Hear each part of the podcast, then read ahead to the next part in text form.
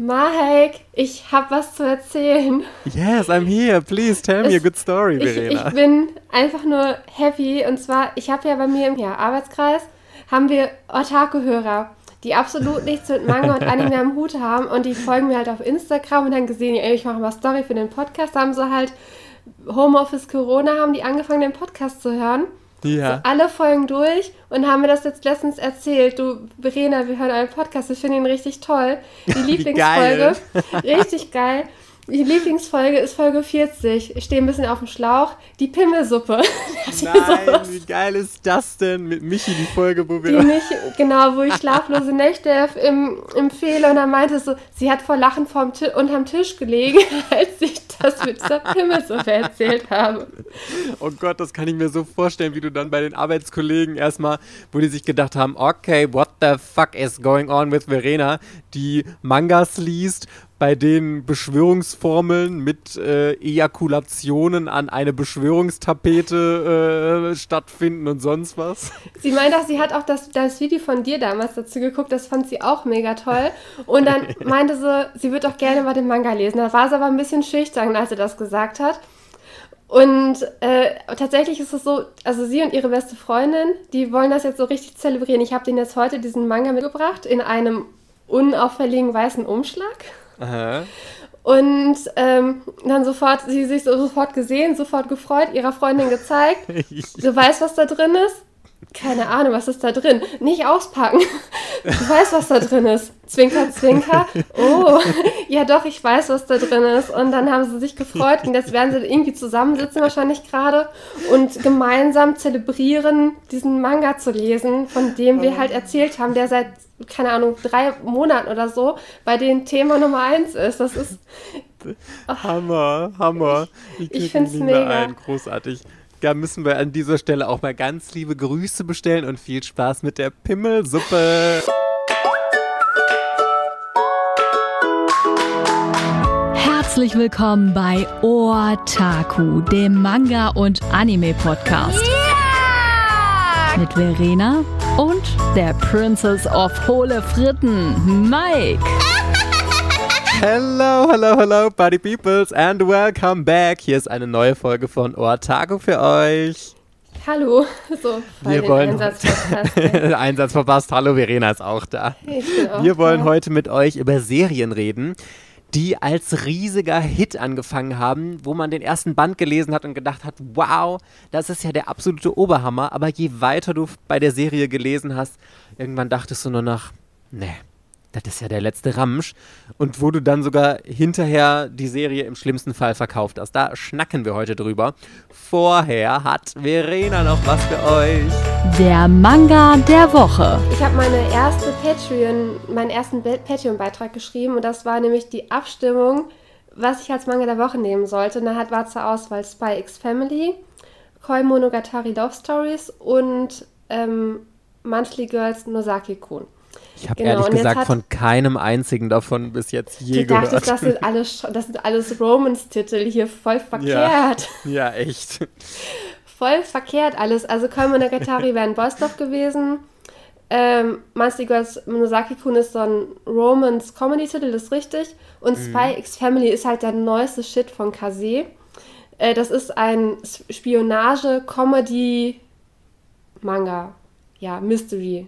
Okay. Auf jeden Fall hauptsächlich, äh, also ich habe mal eins gelesen und der hat jetzt auch gewonnen mit über 60 Prozent der Stimmen. Mhm. Und äh, ich fand es einfach, ich fand es wirklich, wirklich gut. Also es geht grobe Geschichte. Er ist ein Agent, bekommt den und den Auftrag. Er soll sich eine Familie zulegen, damit er praktisch Eintritt in so eine bestimmte Eliteschule bekommt, um da praktisch zu spionieren, weil irgendeiner von dieser Schule, irgendein Vorstand halt irgendwie Dreck am Stecken hat und er muss halt als Superagent da praktisch dann im Geheimauftrag agieren. Mhm. Das heißt, er braucht eine Tochter und eine Frau. Dann geht er erstmal ins Waisenhaus und sucht sich da dann praktisch seine Tochter aus. Und anschließend. Ich hätte äh, gerne dieses Mädchen da in der Ecke. Was kostet die bitte schön? Nee, es, es, es ist vom Setting her, spielt, ist es so eine Fantasiewelt, aber es erinnert so ein bisschen an Ostdeutschland, Westdeutschland. Und diese Spionage dann halt im Sinne von Stasi und sowas in die Richtung. Also da sind wohl auch teilweise Nachbarn, die verraten werden, weil die halt irgendwie was und was auch immer gemacht haben. Das, mhm. Er hat mich sehr stark an Berlin erinnert. Ostdeutschland, Westdeutschland vom Konflikt. Und dann waren dann halt auch die Waisenhäuser überfüllt, wegen Nachkriegszeit und so, glaube ich. Äh, nicht Nachkriegszeit, aber das müssten weit hergeholt. Auf jeden Fall gab es halt genug Waisenkinder. Und er hat sich dann dieses Mädchen halt ausgesucht. Und der Clou ist halt, dieses Mädchen, die kann Gedanken lesen.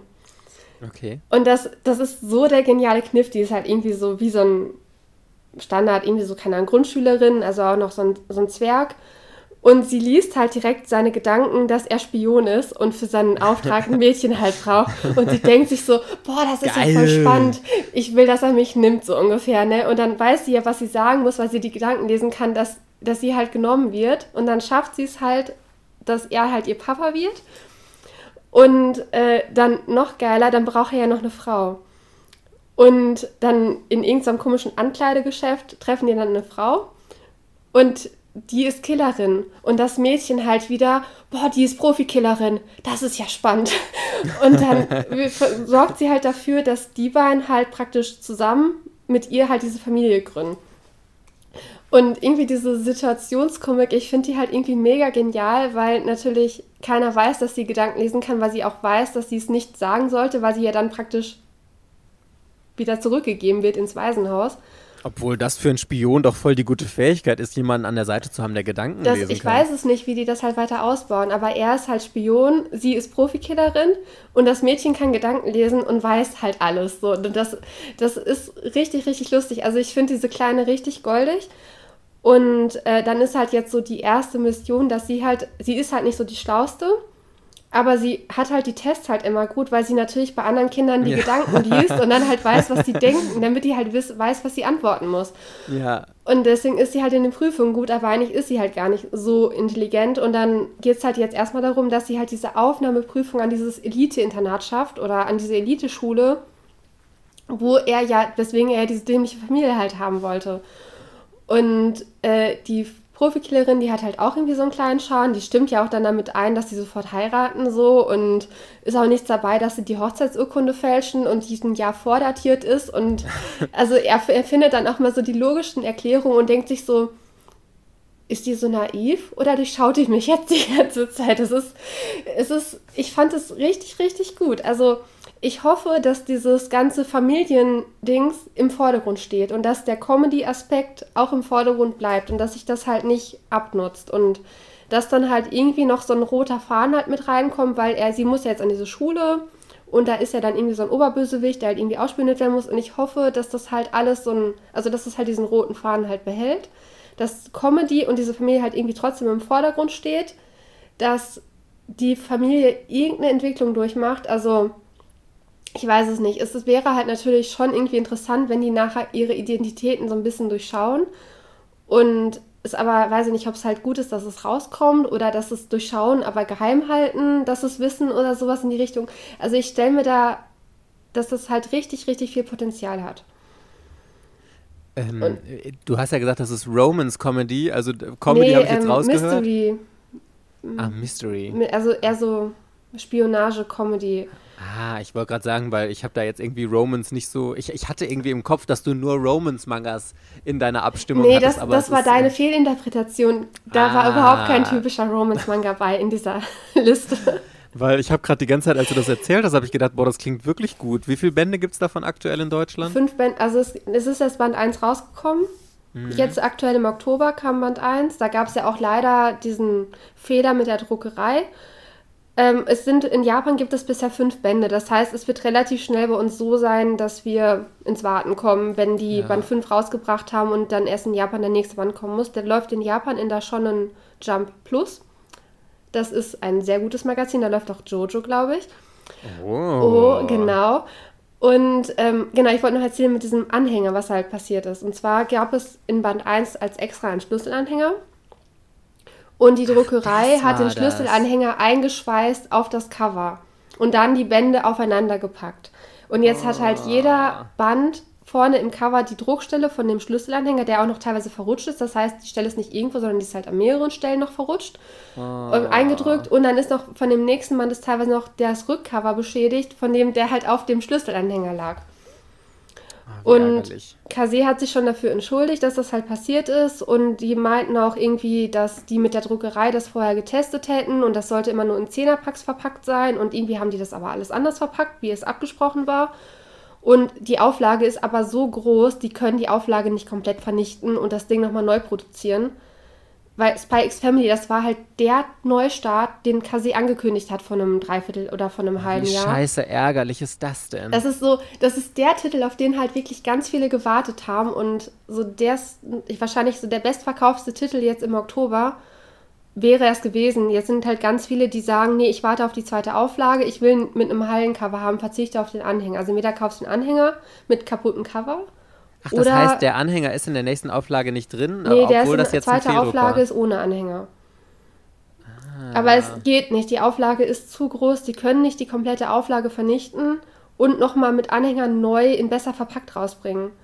Das heißt, die, die Hardcore-Fans kaufen jetzt wegen dem Anhänger und kaufen dann wahrscheinlich nochmal äh, den zweiten Band, um ja, nochmal einen ordentlichen Manga zu haben. Es gibt ja auch bestimmt genug Leser, denen das egal ist, ob da jetzt ein Druck auf dem Cover ist oder nicht, die das gar nicht so als Sammlergegenstand sehen, sondern eher als ich lese das, das ist ein Gebrauchsgegenstand, der Manga. Das, es ist halt okay, dadurch, dass es neu ist, ist es ärgerlich und wahrscheinlich wird auch die erste Auflage jetzt ein bisschen brauchen, bis sie verkauft ist.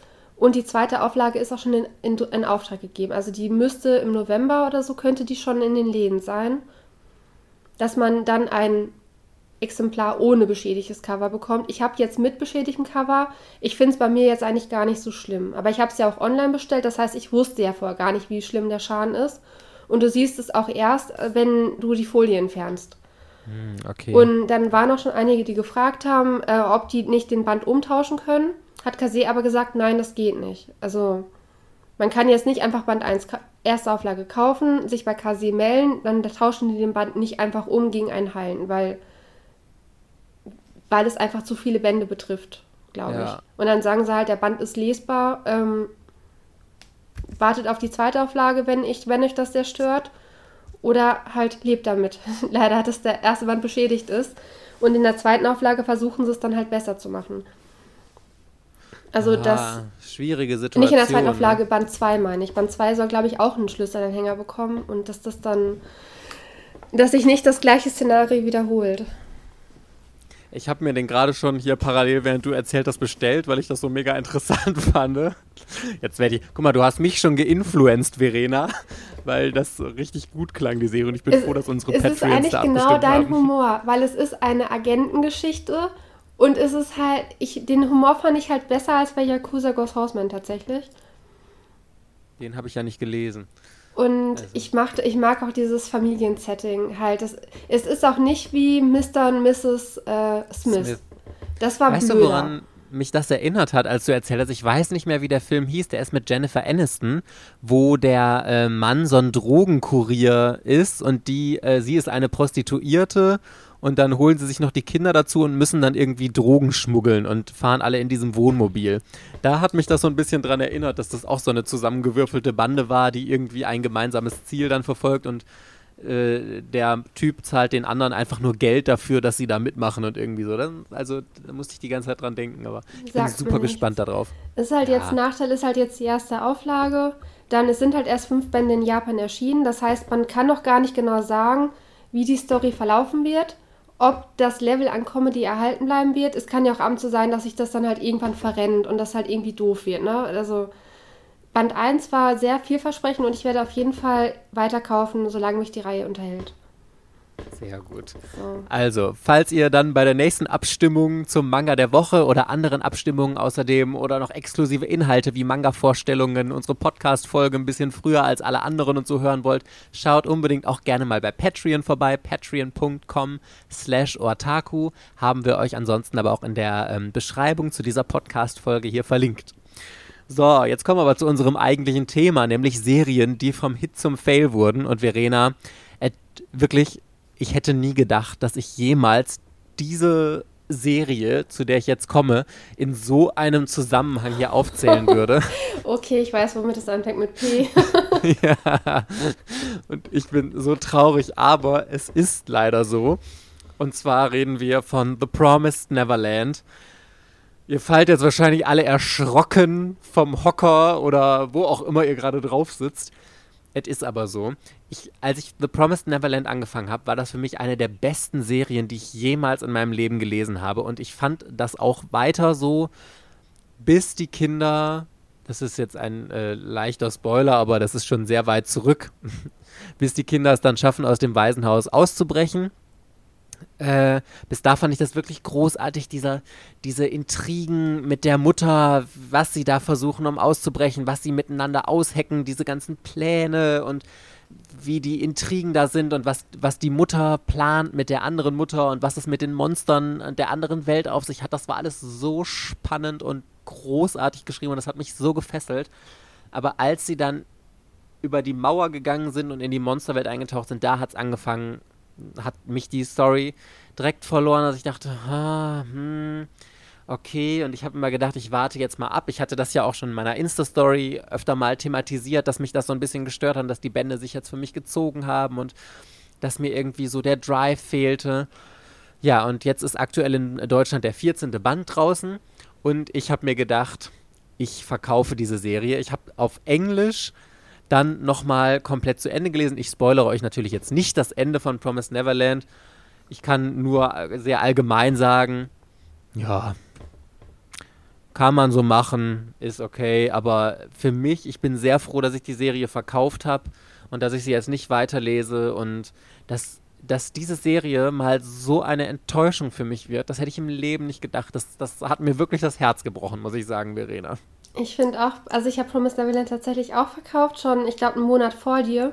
Mhm. Ähm, bei mir ist halt auch das Problem, der erste Arc war halt wirklich phänomenal genial. Toller Spannungsbogen, man hat richtig mitgefiebert. Und ab da, wo die praktisch aus dem Waisenhaus raus waren, ich glaube, das ist ja. schon lang genug her, dass man das sagen kann, ja, ich war auch. es halt einfach nur noch eine Jagd, oder? Ja, das ist also so ein bisschen. Kampf ums ähm, Überleben, von einem ja. Versteck ins nächste. Dann ähm, gucken die Hintergrundgeschichte, wie kommt es dazu, dass es halt diese, ähm, dass es halt diese Menschenfarben gibt und was ist das für ein Versprechen und so. Das, ich mochte aber nicht, wie das ähm, am Ende alles aufgelöst wurde. Und ich fand es auch nicht mal spannend. Es war halt einfach nur noch irgendwie von Station zu Station jagen und es kam halt nicht mal an den ersten Arc halt ran. Ja. Und da hat es mich halt dann irgendwie verloren. Und ja, da geht dann mir ganz genauso. So, dann dachte ich mir so, ach, ich muss das jetzt nicht unbedingt alles noch kaufen und lesen. Und es war auch jetzt nicht so, dass ich jetzt noch, boah, zwei Jahre, bis das in Deutschland abgeschlossen ist, da unterhalten, mit, da, mich davon unterhalten fühle, dass ich unbedingt alle zwei Monate den neuesten Band haben möchte. Das wäre jetzt, oder anderthalb Jahre, das wäre jetzt auch nicht mehr so gewesen. Weißt du, woran mich das total erinnert hat? Das war bei mir original dasselbe mit der Filmreihe Maze Runner. Ich weiß nicht, ob dir das was sagt. Die Auserwählten im Labyrinth, wo die am Anfang in diesem Labyrinth drin sind und da rauskommen müssen. Und das ist so spannend, während sie die Geheimnisse entdecken, was da alles hintersteckt, was es mit diesem Labyrinth auf sich hat, wer sie da eingesperrt hat und drum und dran alles so mega gut. Das, also es ist eine dreiteilige Filmreihe und das ist der erste Teil. Und wenn sie da rauskommen, danach fängt es an, total wirr zu werden. Das ist alles so gestört. Ich spoilere euch das jetzt nicht. Aber das ist genau wie Promised Neverland, dass es dann nur noch diesen, dieser Kampf ums Überleben ist und dann nur noch Gemetzel wurde und diese, diese Mystik, sag ich mal, dieses Geheimnisvolle in, in Promised Neverland im ersten Arc, wie du es so schön beschrieben hast, während sie noch im Waisenhaus sind, wabert so, ich beschreibe das mal als der Nebel des Ungewissen drumherum, dieses Geheimnisvolle, dass du überhaupt nicht weißt, was passiert da, was ist die Welt da draußen und in, deiner, in deinem Kopf machst du dir so viele Gedanken und spinnst da in so viele Richtungen und es hat sich so eine Spannung aufgebaut, die einfach, sobald sie über die Mauer waren, überhaupt nicht mehr gehalten werden konnte. Es war einfach nur noch brutal, es war total viel Gemetzel es war ständig dieser Überlebenskampf und dann waren so ein paar Sachen, die ich total an den Haaren herbeigezogen fand und also es hat mich so abgeschreckt und ich fand die Geschichte mit jedem Band schlechter. Gibt mit Sicherheit Leute, die genau das dann gut fanden, ist ja auch äh, deren gutes Recht.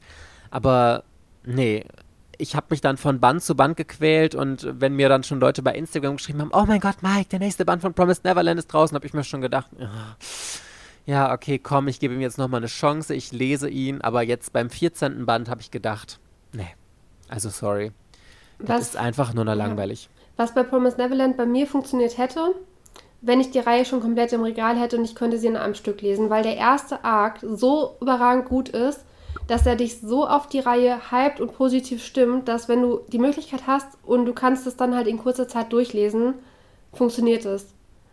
Und also das ist bei mir zumindest so. Wenn das etwas phänomenal gut startet, dann und ich kann die Reihe komplett lesen, dann lese ich die Reihe auch bis zum Ende. Aber wenn das dann irgendwann irgendwelche Sachen immer mehr werden, die mich halt stören und ich aber nicht weiterlesen kann, weil ich ja keine weiteren Bände habe, dann ist die Tendenz, dass ich es abbreche und äh, verkaufe, dass die Wahrscheinlichkeit ist halt dann sehr hoch. Aber meine Ach, Empfehlung wäre halt jetzt für diejenigen, die es halt sammeln, ab da Goldie Pond war das, war der nächste gute Arc, ne? Ja. Wenn der gelesen ist, das andere, ich würde sa sagen, sammelt bis zum Ende und lest das in einem, Ab in einem Abwasch. Und nicht über anderthalb Jahre verteilt jeden alle drei Monate ein Band. Das wäre zu langweilig und das würde, glaube ich, voll demotivieren, den nächsten Band zu lesen. Also meine Meinung. Obwohl ich wirklich von ganz, ganz vielen Leuten gehört habe, dass sie Promised Neverland immer noch großartig finden. Und ich frage mich dann immer, also natürlich, weil ich es in der Situation nicht nachvollziehen kann, auch wenn Geschmäcker grundsätzlich natürlich verschieden sind, aber mögen die dann genau sogar diese Thematik des Überlebens oder klammern die einfach noch sehr an den ersten Bänden, die so gut waren? Weil das war ja bei mir auch der Fall, dass, wie du so schön gesagt hast eben, dass, die, dass der erste Arc so übertrieben großartig war, trägt sich einfach noch durch weitere Bände dahinter irgendwie mit. Und das gibt dir eine gewisse Stimmung. Und ähm, ich frage mich, ob das bei manchen Leuten einfach nur länger hält oder ob sie diese Thematik dann wirklich gut finden. Wahrscheinlich äh, eine Mischung aus beidem irgendwie. Bei manchen so, bei manchen so. Also ich habe bei mir eine ganz simple Theorie, weswegen ich nicht mehr so begeistert war. Ich mag Emma als Hauptcharakter nicht. Ja. Und es gibt kein Charakter, in den ich in, diesem, in dieser Geschichte verliebt war. Und Wir waren ja auch alles Kinder, wäre ein bisschen dramatisch gewesen, wenn du Das war, da waren noch einige wärst. ältere Kinder bei, aber oder er, also ah, ältere nicht, Kinder sind in Ordnung. Da, Mensch, da war noch hier, wie hieß, denn, wie hieß denn der in diesem einen Versteck, die, was die da als allererstes bekommen hatten?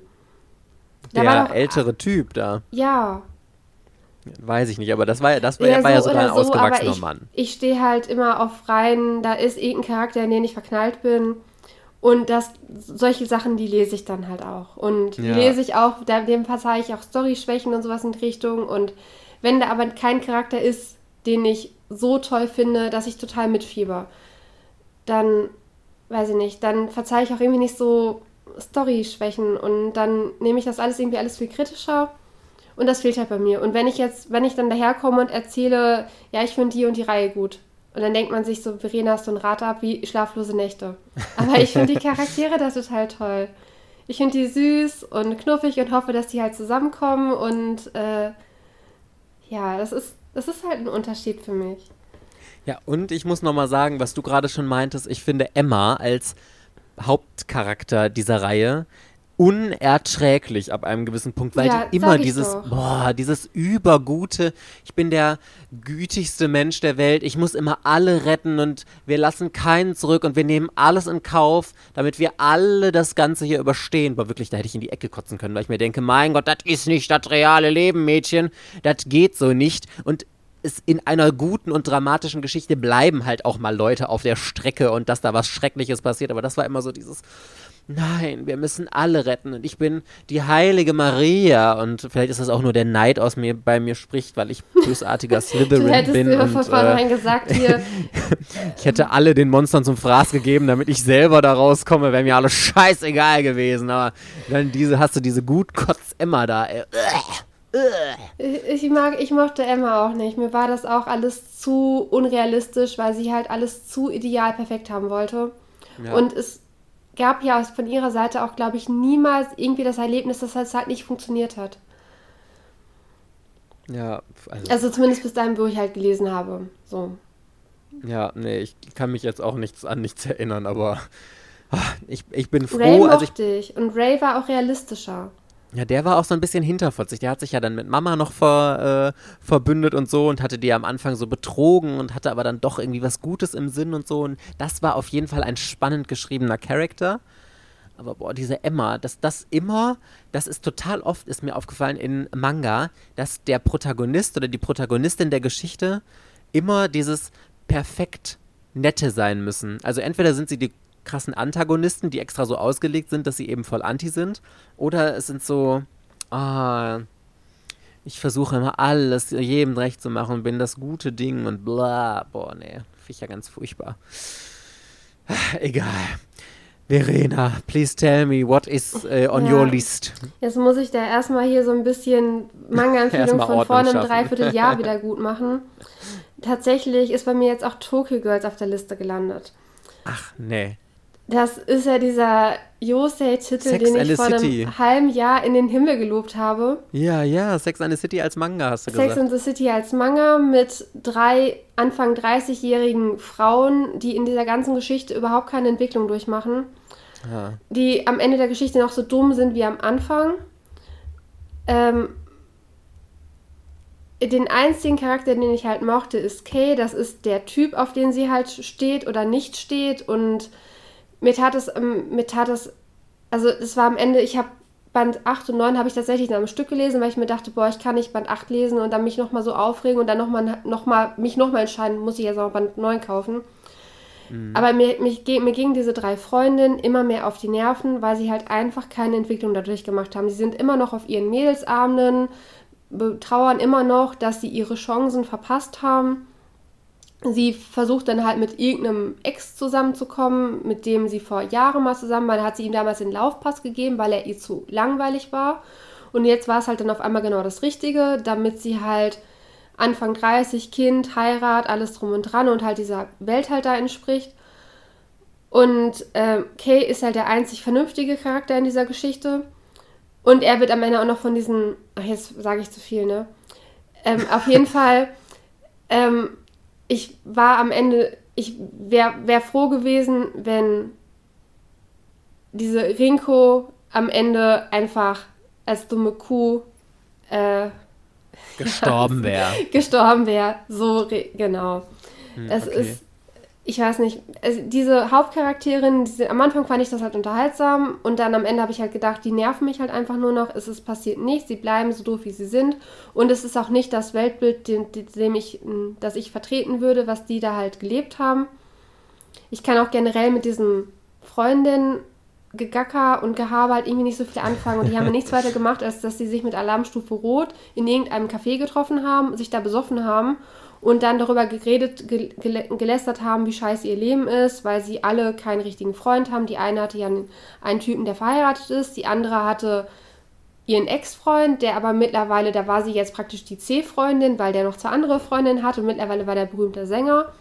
Und Rinko halt dieser Main-Protagonist, die ist ja dann mit ihrem alten Typen wieder zusammengekommen, mit dem sie, den sie halt ursprünglich verschmäht hatte, weil er ihr zu langweilig war vor 20 oder vor, mit Anfang 20. Da wollte sie mhm. von ihrem Leben noch was erleben und äh, wollte nicht schon langweilig geheiraten und im Endeffekt wurde es halt so dargestellt, dass es ein Fehler ist, wenn du nicht mit Mitte 20 verheiratet bist. So. Mein Gott, wie schrecklich. Also, also was für ein veraltetes Weltbild vermitteln die da? Also im End, so von der Geschichte, wie die halt verlaufen ist, ähm, war das jetzt nicht das angestrebte Leben, dass man am Ende dann irgendwie, dass es toll ist, dass die drei unabhängig sind, dass die halt ihr Leben in den Griff gekriegt haben und auch vielleicht glückliche Singlefrauen sind, sondern das war halt eher so, die waren halt die ganze Zeit bepisst, dass die halt nicht verheiratet sind. Dann auch so Zeitraffer, sie mit Anfang 20 so und dann jedes Jahr ihre Freundin heiraten, alle, die sind immer noch Single und die haben halt ihre Chancen vertan und das wurde halt sowas von breit getreten in dieser Geschichte das hat mich echt genervt. Und Kei ist halt der einzig gute Charakter. Also es lohnt sich, Tokyo Girls wegen Kei zu lesen. Kei, Wie viele Bände Kei, hat das? Neun. Ist abgeschlossen, hast du gesagt. Neun Bände abgeschlossen. Zum Glück hat es auch nur neun Bände. Und die Bände sind auch super kurz. Die haben teilweise, haben die hinten 40 Bonusseiten oder 30 Bonusseiten. Ach, krass. Und dann ist der Manga schon mit Seite 120 irgendwie so wieder abgeschlossen. Oder 140. Also Ist aber ein Sign-Titel, also wird der relativ teuer sein, oder? Jose, nee, ach, normal 7 Euro, glaube ich. Ah, okay. Weil da bin ich doch echt enttäuscht und dann, ähm, es ist nicht die Art von Frau, die ich gerne in einer Geschichte als Protagonistin habe. Aber war das nicht von Anfang an dann schon absehbar, dass das äh, in die Richtung läuft? Ähm, für mich war der Bruch drin, als sie wieder mit ihrem Ex zusammen war. Also die hatte hm, okay. in dieser Geschichte hatte die zwei Beziehungen oder drei. Einmal mit so einem komischen Filmfreak, dann mit dem Typ, mit dem sie schon vor zehn Jahren zusammen war. Und ab da, wo sie wieder mit dem Typen zusammen war, mit dem sie vor zehn Jahren zusammen war und den noch wirklich heiraten wollte, weil sie nichts Besseres mehr kriegt, da war für mich der Bruch im Sinne von Rinko, äh, ich will, dich, ich will von dir nichts mehr lesen. Obwohl mich das so ein bisschen an äh, in Billig Sex and the City erinnert, wo Mr. Big die ganze Zeit so das große Mysterium ist und sie schmachtet immer zu Mr. Big und will eigentlich immer nur Mr. Big und kommt dann am Ende ja auch mit ihm zusammen. Spoiler, Spoiler. Aber ja, das klingt jetzt ein bisschen verzweifelter. Ich habe richtig geguckt. Was? Also. Das ist die beste Serie mit einer der besten Serien aller Zeiten. Das, Aber das also bei Sex in the City sind doch zumindest ihre Freundinnen, die sind ja, die kommen ja mit ihrem Leben klar. Ja, und vor allem machen die eine richtig geile Entwicklung durch. Das habe ich bei Sex in the City geliebt, wirklich. So tolle Charakterentwicklungen, das sind alles so individuelle und vor allem richtig taffe Powerfrauen. Gerade ich, ich habe ja Samantha geliebt. Samantha ist für mich die geilste Frau ever aus Sex and the City. Die ist der absolute Hammer. Die bumst, mit wem sie bumsen will. Die hat halb New York mitgenommen und äh, hat dann noch ihre Krebsstory und so, wo sie einfach so stark äh, wird und dann diese ihre große Liebe da kennenlernt und ach, das ist wirklich, ich habe euch jetzt einmal komplett Sex and the City gespoilert, aber es ist, äh, es ist einfach nur großartig und überragend und Samantha ist die Beste und ich hasse nichts mehr. Also wirklich, das triggert mich so hart, wenn du solche oh, uralten Rollenklischees in Mangas vertreten werden oder so, oder wie du da jetzt meintest, äh, ich habe nichts Besseres gefunden, dann nehme ich halt den, mit dem ich irgendwann mal zusammen war, was Besseres kriege ich auch nicht ab. Das ist ja furchtbar. Solche also. starken Persönlichkeiten wie in Sex and the City gibt es in Tokyo Girls nicht. Das sind drei Leute, die mit ihrem Leben halt nicht klarkommen, die mega unzufrieden sind, die nichts weiter. Also, sie hat ja die ganze Zeit diese Fantasien von Taka und Reba, das sind irgendwie so Sushi-Snacks oder was auch immer, die mhm. ihr dann die ganze Zeit ihre Traumwelt davor leben. Kay ist der einzig gute Charakter und viel zu schade für sie. Ja, mehr will ich, mehr brauche ich dazu nicht sagen. Mir tut es leid, dass ich das vor einem halben Jahr empfohlen habe. Ich bin gespannt ob andere das anders sehen, dass sie halt wirklich die Reihe bis zum Ende hin gut fanden. Ich hoffe, Princess Jellyfish ist besser. Das ist ja auch von ihr. Mhm. Aber ich hoffe, das ist halt intelligenter geschrieben. Also ja, das ist immer so interessant mit Ersteindruck halt, ne? Ein Ersteindruck eines Mangas kann so komplett anders sein als ähm, wenn man dann beobachtet, wie sich die Geschichte noch weiterentwickelt. Schon, das, ja, schon spannend. Das Problem ist halt, es gibt ja auf dem Yosei-Markt gibt es nicht so viel. Also es gibt wenig Manga, wo die Protagonistin schon über 30 ist. Ich glaube, das hm. gibt es fast gar nicht. Und wenn du dann in praktisch nicht in Deutschland, wenn du dann aber nicht viel kennst, bist du, glaube ich, auch erst anspruchsloser und bist am Anfang mit weniger zufrieden. Und ja. teilweise diese Josei-Titel, die zählen ja auch schon, die Protagonistin ist Mitte 20, Ende 20 und die tun ja schon so, als sei die uralt und ihr wichtigstes Ziel ist, dass sie einen Freund findet und heiratet. Das ist ja fast die Geschichte von jedem Josei. Ähm, klar ist es halt bei Shoujo, du hast halt mehr Auswahl, du hast dann auch mehr qualitativ hochwertige Titel mit starken Charakteren, sodass du dann, wenn du mal was Schlechtes liest, es auch schneller als was Schlechtes erkennst. Und Tokyo Girls, es gibt halt einfach so. Das war der erste Manga, den ich gelesen hatte, wo die Protagonistin mal ungefähr mein Alter hatte. Dann auch noch Single ist und am Anfang wirkte es als so, so, als würde sie ihr Leben halt eigentlich auch ganz gut in im Griff haben. Und dann kam halt Band zu Band die, die nackte nahm das Unheil seinen Lauf. Das Unheil nahm seinen Lauf, genau. ja, traurig, aber ich finde es immer spannend zu sehen, wie starke Geschichten schlecht werden können, aber auch wie Geschichten, die total schwach anfangen, irgendwann total stark werden können. Das kann ja in beide Extreme irgendwie ja, umschlagen. Mir ist einfach, ich glaube, ich kenne einfach wenig in dem Genre, dass ich am Anfang einfach keine Ahnung hatte. So. Also wenn ihr noch Empfehlungen aus dem Yosei-Bereich habt, dann äh, gerne an Verena. So, ich habe jetzt auch noch die nächste Serie für mich und ich kann mich noch so krass genau daran erinnern, wie ich mit Marc im Urlaub war. Ich weiß ehrlich gesagt nicht mehr, wo wir waren. Auf jeden Fall habe ich, wir sind mit dem Auto hingefahren. Vielleicht war es sogar zur Leipziger Buchmesse. Auf jeden Fall habe ich im Auto den ersten Band dieser Manga-Serie, die ich jetzt vorstellen möchte, äh, gelesen und ich fand es so übertrieben gut. Ich habe das so krass gefeiert und ich habe in meiner Insta-Story so übertrieben von dem Manga vorgeschwärmt und gesagt, das ist eine der lustigsten Geschichten, die ich seit langem gelesen habe. Ich bin so gespannt auf die nächsten Bände. Ja, und dann habe ich die nächsten Bände gelesen. Den zweiten fand ich schon so, ja, kann man lesen, muss man aber nicht. Und ich glaube, ich habe bis Band 5 oder so, habe ich die Geschichte verfolgt, bis ich das einfach nur noch so schlecht und langweilig und total unfassbar nervig fand, dass ich es abgegeben habe. Und zwar rede ich von meine Wiedergeburt als Schleim in einer anderen Welt. Man muss dazu sagen, als ich den gelesen habe, ich hatte noch nie von diesem Genre allgemein gehört. Das ist ja Isekai, also dass jemand in eine andere Welt gezogen wird und dann da weiterlebt, in diesem Fall eben als Schleim. Ich finde diese Titel eh so großartig. Meine Wiedergeburt als Schleim in einer anderen Welt oder äh, ich habe 3000 Jahre lang, wie heißt dieser Titel mit dieser Hexe, äh, die schwächsten Gegner äh, getötet und bin jetzt auf dem höchsten Level oder so. Also das sind so totale random gestörte Buchtitel irgendwie, dass ich das schon wieder irgendwie voll feier. Ja, auf jeden Fall fand ich den Schleim total interessant. Das war halt dieser Mann, der stirbt, in einer anderen Welt wieder aufwacht und dort ein Schleim ist, erstmal wirklich gar nichts kann und indem er Dinge absorbiert, am Anfang irgendwelche Kräuter oder so, dann bekommt er Skills, dass er heilen kann, dann äh, muss er am Anfang, kämpft er gegen so einen Drachen und den er dann irgendwie durch einen dummen Zufall irgendwie besiegt und dann auch in sich aufnimmt und dann immer stärker wird und so ein übertrieben starkes Ding wird und dann, ja, so eine Art König von dieser Welt. Und wirklich am Anfang fand ich das so witzig, weil ich auch mit diesem Genre noch nie Erfahrung hatte. Aber das ist hinterher so abgedreht geworden. Ich fand das einfach nur noch total gestört. Und ich weiß, dass der Schleim ja einer der Top-Titel von Ultraverse ist und die dann auch immer noch ganz mega krass hypen. Aber wie, also wie gesagt, ich, ich kann das überhaupt nicht mehr nachvollziehen, was ich am Anfang da so gut dran gefunden habe. Ich habe den inzwischen auch verkauft und denke mir nur, ne.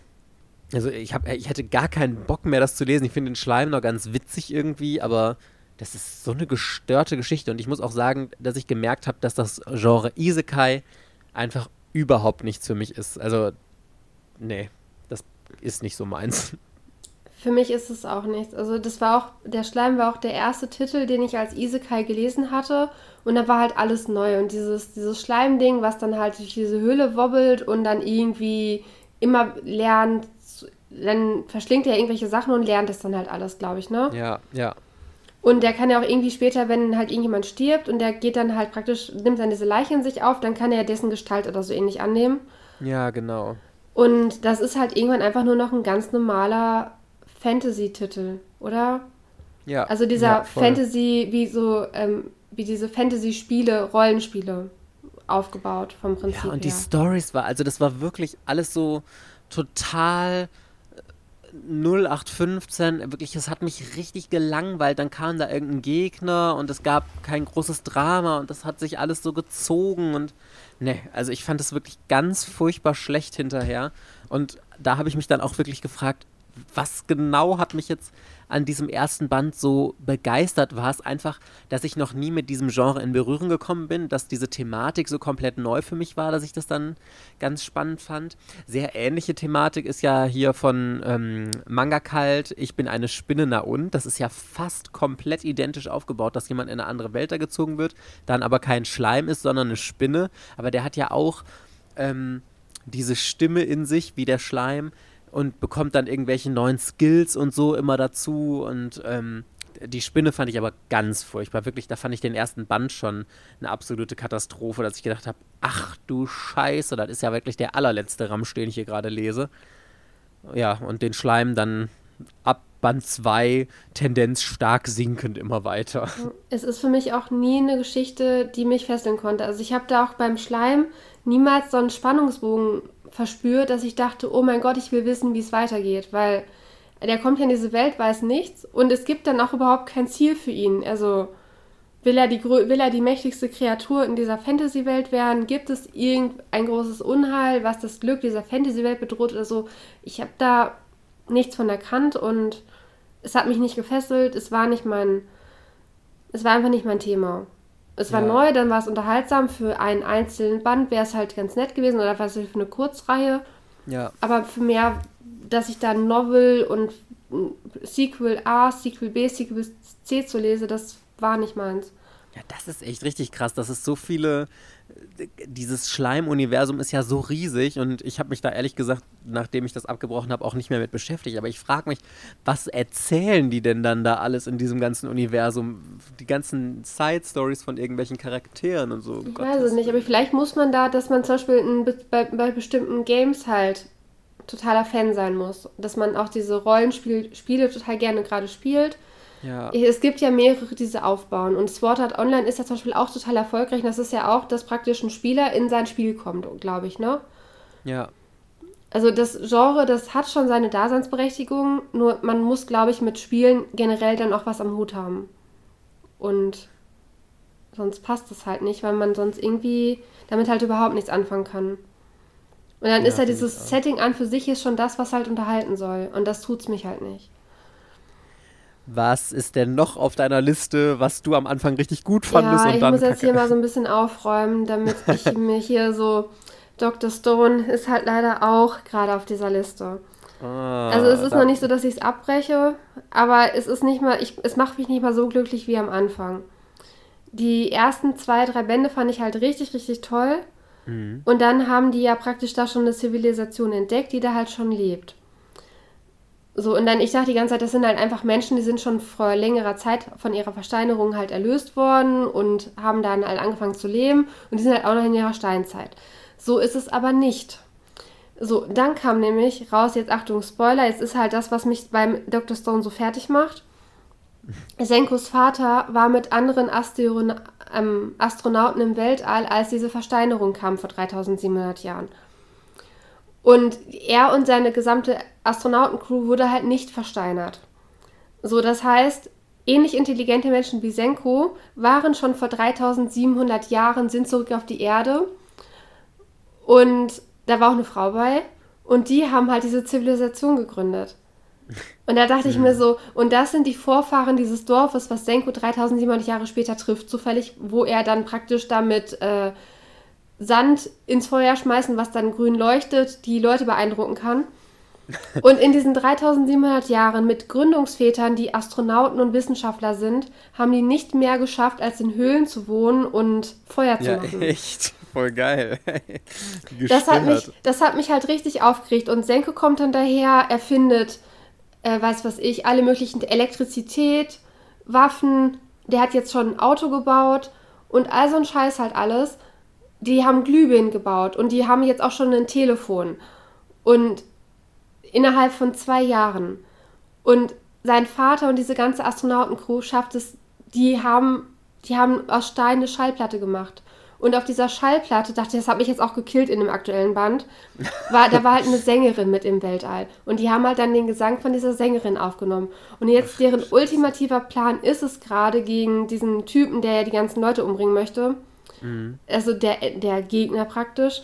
Äh, die wollen jetzt seinem Lager diese CD vorspielen und dann verkaufen, dass halt diese Sängerin noch lebt und dass die denen halt erzählt, äh, Amerika ist wieder aufgebaut. es gibt keinen Grund mehr, gegen Senko Krieg zu führen. Das, und dafür haben die jetzt ein Jahr lang ein Telefon gebaut die haben keine Waffen gebaut oder so ein Theater, sondern die haben halt jetzt ein Jahr oder so einen, oder den ganzen Winter dieses Telefon gebaut, um dieser anderen Gruppe heimlich dieses Tonband vorspielen zu können oder diese, diese Schallplatte. Und dann stellen sie halt fest auf dem Weg dahin ins Lager, äh, die brauchen jetzt ein Auto und aus dem Auto machen sie halt noch einen Panzer. Jetzt haben sie noch ganz schnell ein Auto, einen Panzer entwickelt. Denke ich mir so, das macht so überhaupt keinen Sinn, wofür die teilweise ihre Zeit verschwenden. Und das macht halt leider auch überhaupt keinen Sinn, dass die immer noch in der Steinzeit sind, wenn die mit fünf Astronautenwissenschaftlern gestartet sind. Und als die Erde gerade versteinert war, da waren ja nur die Menschen versteinert, da waren ja die ganzen Gebäude, das war alles noch intakt. Das heißt, sie konnten ja die ganze Technik noch benutzen. Ja, sicher. Das, das hat auch überhaupt keinen Sinn gemacht. Also, das hat mich alles. Und dann äh, waren das ja auch keine versteinerten Menschen, sondern das waren halt Nachkommen dieser Astronauten. Das ist also auch, das macht auch überhaupt keinen Sinn. Die Vor hatten nur eine einzige Frau. Wir reden hier von 3000 Jahren oder so, hast du gesagt. 3700 ne? Jahre, in denen nichts passiert ist. Außer ja, überleg mal, wie lange gibt es jetzt den modernen Menschen äh, schon? Und was, selbst wenn wir jetzt von, vom, vom Mittelalter oder was weiß ich, oder Steinzeit, na gut, Steinzeit, aber selbst wenn wir von vor 2000 Jahren ausgehen, das ist ja fast schon eine ähnliche äh, Kultur, also sorry, wenn man nicht in 3000 Jahren die Menschheit geschafft hätte, von Steinzeit auf zumindest ein bisschen was Moderneres zu kommen, dann ist das aber äh, das, sehr das hätten, die nicht, das hätten die nicht machen dürfen, weil es wäre halt für die Astronauten, wenn die zurück auf der Erde sind, wäre das halt so, eine, so ein apokalyptisches Setting halt. Ne? Die sind halt alleine auf der Welt, alle Gebäude, alles in Technik ist halt noch da und die müssen halt irgendwie sehen, wie sie jetzt klarkommen. Das ja. hätte Sinn gemacht, aber das wäre dann ganz anders, ganz woanders hingelaufen und diese Astronauten hätten nicht existieren dürfen. Und dann halt, was weiß ich, kommen halt diese Dorfbewohner, die sie halt finden. Das sind halt einfach Steinmenschen, die wieder aufgewacht sind, die aus irgendeinem Grund ihr Gedächtnis verloren. Das, das wäre viel logischer gewesen. Das Senko kann sich halt noch erinnern, weil er die ganze Zeit bei Verstand war. Und wenn du dann, was weiß ich, aufhörst zu denken in deiner Versteinerung, dann kann es halt sein, dass dein Gedächtnis gelöscht wird. Also ich habe kein, das, das wäre auch dumm gewesen. Ich hasse ja Gedächtnisverlust in Geschichten. Ja. Aber das, Aber ist, für mich so ein, das ist für mich so ein Riesenbruch, dass die mit diesen Astronauten und dass das halt die Gründungszivilisation war. Und dass die immer noch in der Steinzeit sind, 3000 Jahre später. Und dann haben die nichts Besseres zu tun, als dass äh, dieser Vater von Senko hatte jetzt so eine dämliche versteckte Nachricht, sodass Senko diese Schallplatte findet, auf der dieses Lied von dieser Sängerin war. Da war noch nicht mal irgendwas anderes drauf, außer Senko, ich weiß, dass du mich findest, ich weiß nicht, wie viele Jahre vergangen sind, 100, 1000 Jahre, 3000 Jahre. Hier ist das Lied von dieser tollen Sängerin. So, denke ich mir so, was ist das bitte schön? Und was ist das für ein dämlicher Plan, gegen Dingens dann zu kämpfen? Voll. Da hatte ich mir auch so, und dann bauen die dann jahrelang ein Telefon. Das ist doch so. Nicht, vor allem, vor allem dass das diese Schallplatte 3000 Jahre überlebt hat, auch wenn sie aus Stein ist. Also, dass die nicht mal irgendwo kaputt gegangen ist oder so. Aber ich, da frage ich mich jetzt tatsächlich noch, ähm, ist das vielleicht einfach dieser Arc, den du jetzt scheiße findest und der nächste wird wieder besser? Ich hoffe, dass es wieder besser wird. Also ich versuche das mit diesen Astronauten einfach komplett zu vergessen, als sei das niemals passiert. und die sind einfach wieder so wie am Anfang. Senko ist der einzig, Einzige, der noch was von Wissenschaft weiß. Und alle anderen wissen halt nichts. Und Tsukasa heißt er, genau. Äh, ist halt der Gegenspieler, der versucht jetzt die ganze Menschheit zu reformieren und alle Leute, die ihm nicht passen, halt von vornherein gar nicht wiederzubeleben. Ja, Aber der kann auch schon ähm, Menschen entsteinern und hat sich da auch schon seine Truppe zusammengebaut. Irgendwie, der, was hat er? Der hatte jetzt irgendeinen so Typen, der war in irgendeinem U-Boot, hat er irgendwelche komischen Gehörsignale weitergegeben. Der hat jetzt mega das gute Gehör. Und dann hat er so eine komische Turnerin, die ist jetzt praktisch immer zur Spionage beobachtet das Lager von Senku, weil sie halt so super gelenkig ist und sportlich, kann sie halt von Baum zu Baum hüpfen. Mhm. Und hat sich da jetzt eine kleine Elitegruppe zusammengebaut und Senku hat halt Neandertaler in seiner Gruppe. Also, ich weiß es nicht. Das ist, das stört mich. Also ich darf bei Dr. Stone nicht mehr mit Logik diese Gesamtgeschichte hinterfragen. Das habe ich ja am Anfang gedacht, dass ich das kann. Ja. Aber das kann, bis auf diese Verstandung kann man das halt leider nicht. Und man kann sich einfach an den wissenschaftlichen Errungenschaften erfreuen, die Senku da halt baut. Die Taktik, weswegen er jetzt gerade ein Telefon meint, dass das die ultimative Waffe halt ist. Ich habe halt gedacht, dann können die Gruppen untereinander kommunizieren, wenn sie das Lager von Tsukasa angreifen. Aber so ist es ja nicht, sondern sie wollen ja, dass die Leute da mit einer falschen Nachricht äh, linken, sodass sie halt von dem Krieg, Krieg ablassen und Tsukasa den Rücken können. Das macht auch überhaupt keinen Sinn. Das ist ein bisschen, ist es doch sehr schonenmäßig. Also ich weiß jetzt wieder, warum es ein Schonnen ist und kein Seinen. Weil wenn es logischer wäre, wäre es ja ein Seinen. Dann würde man das ja nicht so ich muss das auch unbedingt. Ich habe bis Band 2 gelesen und äh, ich fand den Auftakt ja wahnsinnig gut. Aber auch da, ich fand den ersten Band richtig gut und schon im zweiten habe ich gedacht, ich mag diese Entwicklung nicht so ganz, wohin die Geschichte geht. Und äh, aber ich habe mir jetzt lustigerweise in den letzten Tagen waren bei Avel neue Mangas und da war auch Dr. Stone bei. Ich habe mir jetzt nicht alle, weil die waren teilweise dann nur irgendwie auf 5 Euro reduziert oder 4,99 Euro und äh, nur für 2 Euro weniger kaufe ich kein Mängelexemplar. Ähm, aber ich habe mir da irgendwie nochmal Band 4 oder so, der mir noch fehlt. Und dann kann ich jetzt nämlich nochmal 3 und 4 lesen und ich bin super gespannt, wie ich das jetzt so einstufen werde. Weil ich glaube, ich kann da meistens kann ich mehr den Kopf abschalten, was diese Logik-Sachen angeht. Aber ich bin gespannt. Ich glaube, dass mich trotzdem die Geschichte triggern wird. Und ich hoffe, dass ähm, Dr. Stone nicht so eine Endlosreihe wird, weil theoretisch kannst du das natürlich in die Richtung entwickeln, dass das einfach nur die Thematik aufgreift, das ist halt die neue Welt und die bauen da jetzt, was weiß ich, immer weiter und immer weiter irgendwas Neues auf.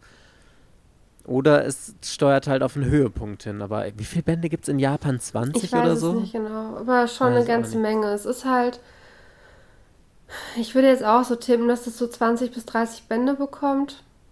Ja. Ich, ich, aber wenn das die ganze Zeit einfach nur dieses Wettrüsten gegen Tsukasa ist, das ist halt irgendwie dann doch so ein bisschen ermüdend. Ja, das stimmt. Weiß ich nicht, was da halt dann noch kommt. Naja. So, Party Peoples, genug für heute mit dieser Folge. Ich habe übrigens noch ähm, einen anderen Manga. Ich weiß nicht, ob ihr das in meiner Insta-Story zufällig gesehen habt. Und zwar hatte ich ja Old Boy gelesen. Und ich habe den am Anfang so gefeiert. Ich fand den so überragend gut, wirklich. Ich habe gedacht, das ist eine der besten Serien, die ich hier gelesen habe. Und dann kam das Ende. Und ich habe die ganze Zeit nur gedacht, nee. Größter Scheiß, fuck ever und eigentlich müsste der auch in diese Liste hier. Ich habe ähm, ein Video dazu gedreht, in dem ich den Manga vorstelle. Findet ihr auch auf Patreon, also falls euch das interessiert, schaut da gerne mal vorbei. Und dann äh, ansonsten hoffen wir, dass wir euch nächste Woche Donnerstag in der nächsten Folge von Ortaku wiederhören. Bis dahin, tschüss. Ciao.